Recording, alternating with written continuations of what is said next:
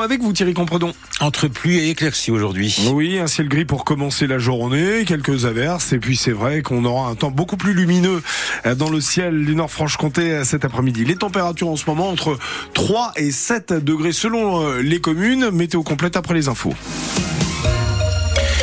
Il avait roulé sur les pieds d'un gendarme lors d'un refus d'obtempérer à Giromanie. Un homme de 65 ans a été condamné hier à six mois de prison ferme par le tribunal de Belfort. Les faits remontent au 12 janvier 2023. Hier, l'avocat du prévenu a plaidé l'instabilité psychiatrique de son client. Il faut dire que les faits ont de quoi interroger Nicolas Joly. Quand les gendarmes essaient de contrôler le conducteur, il fait semblant de ne pas les voir. Il se sert même un café dans sa voiture alors que les militaires toquent à la fenêtre.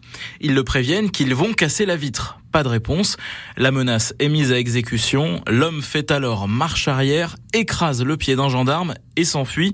Il traverse Giromanie en trombe, s'arrête dans un champ. Quand il voit les militaires s'approcher, il sort une barre de fer de son coffre. J'avais vu un sanglier, tentera-t-il de se défendre, mais il menace tout de même les gendarmes. L'un d'eux le saisit par derrière, le maîtrise, il est finalement arrêté.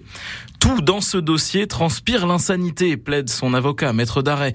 Mais le tribunal refuse l'expertise psychologique. Le retraité reste en prison.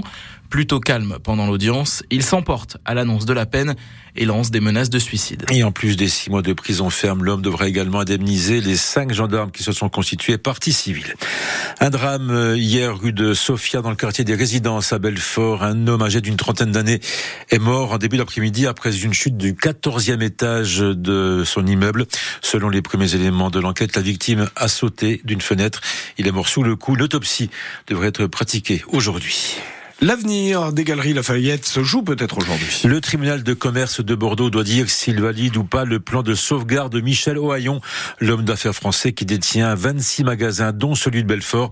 Des magasins qui risquent le placement en redressement judiciaire. Une centaine de salariés sont concernés sur les sites des nouvelles galeries à Belfort et à Besançon.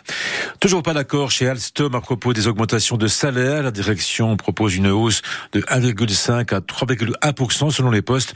Mais à Belfort, les syndicats dénonce une trop grande différence de traitement entre les ouvriers et les cadres. Une nouvelle réunion de négociation aura lieu demain jeudi. Attention si vous avez prévu de prendre le train ce week-end. La CGT et Sudrail appellent les contrôleurs à cesser le travail dès jeudi soir et jusqu'à lundi matin.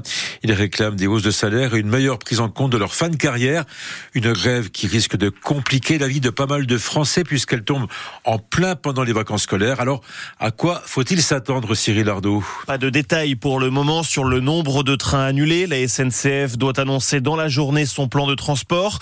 Mais les syndicats préviennent, le mouvement sera massif. Sudrail et la CGT représentent 60% des contrôleurs ferroviaires et les organisations estiment qu'entre 7 et 9 contrôleurs sur 10 vont faire grève. Un mouvement qui devrait concerner tous les types de trains, TGV, Ouigo, TER, Intercité et Transilien.